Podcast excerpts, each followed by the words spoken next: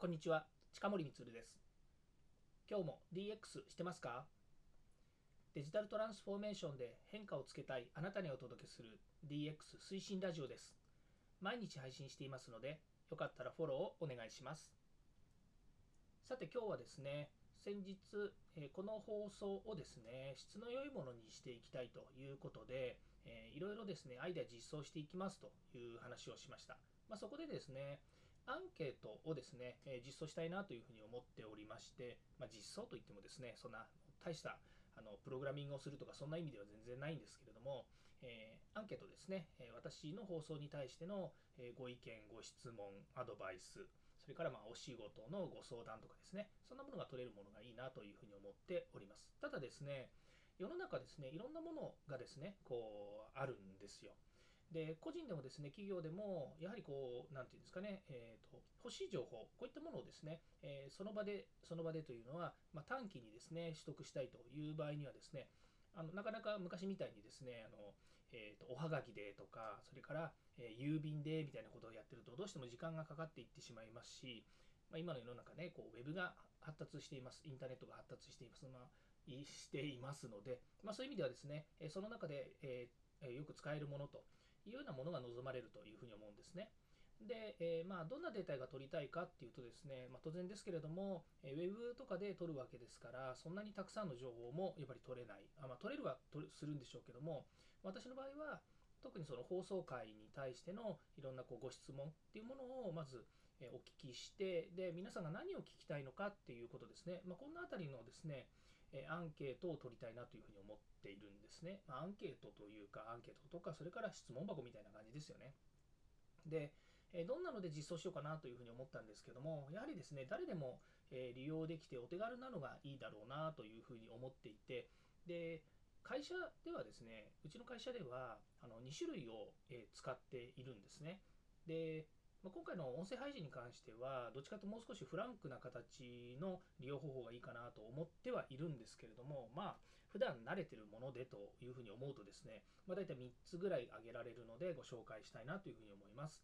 でまず1つ目がですね、えっと、ちょっとあの、まあ、お金払って会社で使っているんですけれども、えー、変な言い方ですね。そのサービス自体、まあ、サーベイモンキーというですね、えー、かなり高機能なアンケートが実装できるものなんですね。まあ、アンケートの収集から収集方法、それから、えー、収集後のですね、データ表示とかグラフ表示とか、そんなものまでですね、やってくれるでものなんですけれども、これあの、えーと、フリー版とですね、それからお金払って使うプロ版というか優勝版があるんですね。で、私は会社で優勝版使っています。これは研修をやった後のですね、えお客様のアンケートを取るというですね、まあ、そこまでですね、請け負ってやってたりする関係もあってですね、やはりちゃんとした、えー、まあ、集計と、それからま集計とって言い方もいいんですよね、アンケートフォームと、それからあと集計までがですね、あのシームレスにできると非常にま便利だということで、優勝版を使っております。もちろん無料版もありますので、サーベイモンキーですね、ぜひ、えお使いくだあのお使いいただいたらどうかなとも皆さんにお勧めします。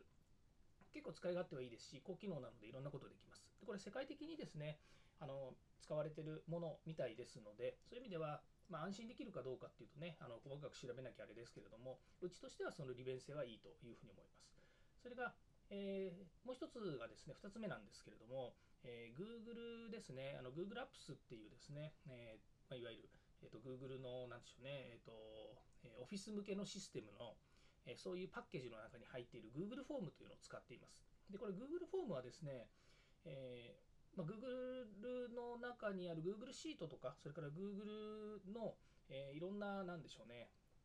機能の一つって言った方がいいんですよね。こ説明しにくいな、なんつったらいいんだろう。えっと、Google ドライブっていう Google の、えっと、ストレージがあるんですよね。ストレージっていうのは、あの、書庫、えー、今時言うと、クラウドの方にですね、まあ、いろんなものがあの、えー、自分のマイドライブっていうのがありまして、自分のいわゆるそのサーバーストレージを借りることができるんですね。で、その中にいろんなこう、えー、書類が作ることができます。例えばドキュメントですね。これワードみたいなものですね。それからスプレッドシート。これは Excel みたいなもの。それから Google スライドっていうと、えー、PowerPoint のようなもの。でこういったですね、まあ、あの互換性のある、えーと、仕組みが使えるのと同時に、その Google フォームって言ってですね、アンケートを収集する、えー、まあ、機能がついているですね、フォームっていうのがあるんですね。で、これはそのままここで、えーとまあ、いろんなその項目作ったりして実装するとですね、えーまあ、実際にはそのウェブで、え皆さんがアンケートに答えられるようなフォームになって、えいます。で、これもですね、あのいろいろ組み合わせですね、中にあの、えプラグインとかがありまして、組み合わせるとですね、あのどんどんあの使いやすくなったりとかですね、機能がアップしていくというようなものなので、えーまあ、100%完璧にそのアプリの中で全部できるっていうものでもないんですけど、まあ、シンプルなものは全部できるんですけれども、プラスアルファですね、あの返信機能であるとかですね、そんなものを作れようと思うと、プラグインをその中に実装すると、えー使えるようになって、これもまた便利なんですね。えーと Google, え Google フォームというものなので、えーおすすめします。で、これがですね、あと、あの溜まったデータがですね、Google のスプレッドシートの方に、えー共有されます。で、えースプレッドシートでさっき言いましたように、表計算の方になりますので、まあ、取ったデータからですね、自分で計算したりとか、あとは簡易的なグラフ表示とかもできるので、これまたですね、え便利なので、それを使っています。で、もう一つがですね、会社でですね、メルマガとかをやっている関係がありまして、えー、とそうメルマガシステムみたいなものを持ってるんですね。で、このメルマガシステムはメール登録をするときにフォームっていうのを作ることができるので、まあ、それを使ってですね、アンケートフォームを作れるということもあります。こちらも優勝なのでですね、こちらサブスクリプションで、あ今まで言ったやつは全部サブスクリプションですけれども、あの今回のメールのフォームはですね、えーメールフォームじゃ違う、えーと、メルマガシステムはですね、えーも、えーと、サブスクリプションなんですけども、どちらかというとこっちはあの会社とですね、あのいろんなお客様からの受託している事務局の方でですね、使っているものなんです。でアンケート取るというよりも、どちらかというと、個人にメルマガを発信するっていうのが優先する機能が多いので、まあ、アンケートとしても使えますけれども、どちらかというと、えーと個人個人とかですね、それから、えー登録フォームって言った方がいいですね。として使っています。なので、まあ、その中のですね、え機能としてアンケートも使えるので、それを使っています。ということでですね、え今3つぐらいちょうどおすすめのアンケートをお話しさせていただきました。ま、基本的にはですね、えーまあ先ほど言いましたように、え私はこの音声配信の、え DX 企画書のデータ帳のですね、えアンケートと、それからあとはコメント、こういったものが欲しいと思って実装をするというふうなことを言いました。後でですね、えーと、詳細の方にですね、リンク貼っておきますので、えー見たい方はですね、えーどんなものだろうということで、ちょっとリンク2つぐらい貼っておきますので、ぜひ見ていただいてですね、コメントいただければと思うんですね。で、最後になりますけれども、こういったあの情報ですね、まあ、今回はですね、個人情報を取るつもりは全然ないんですけれども、取得したデータですね、こういったもの、あのえーまあ、取るデータによってはですね、かなりあの、え厳密性の高いものになったりとかですね、それから、え外には出しにくいデータだったりもするということもありますので、このデータの保管とですね、それから活用は、え慎重に行っていただきたいなというふうに思います。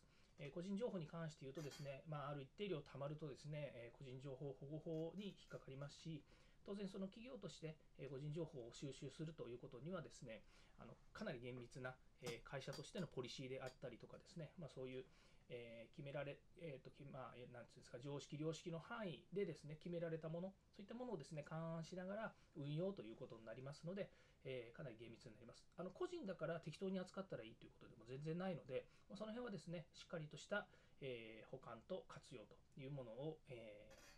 ーうんそうですね、あの、使用の際は用法用量をお守りくださいみたいな感じになっちゃうんですけども、本当にね、あのそういったところは慎重に、えご活用いただければというふうに思います。はい。ということでですね、今日はあのアンケートシステム活用していますかということについてお話をさせていただきました。ここまで聞いていただきましてありがとうございます。えー次回もですね、DX に役立つ話題を提供していきます。よかったらいいねやフォロー、コメントお願いいたします。えーそしてですね、過去回もぜひ聞いてください。近森光でした。ではまた。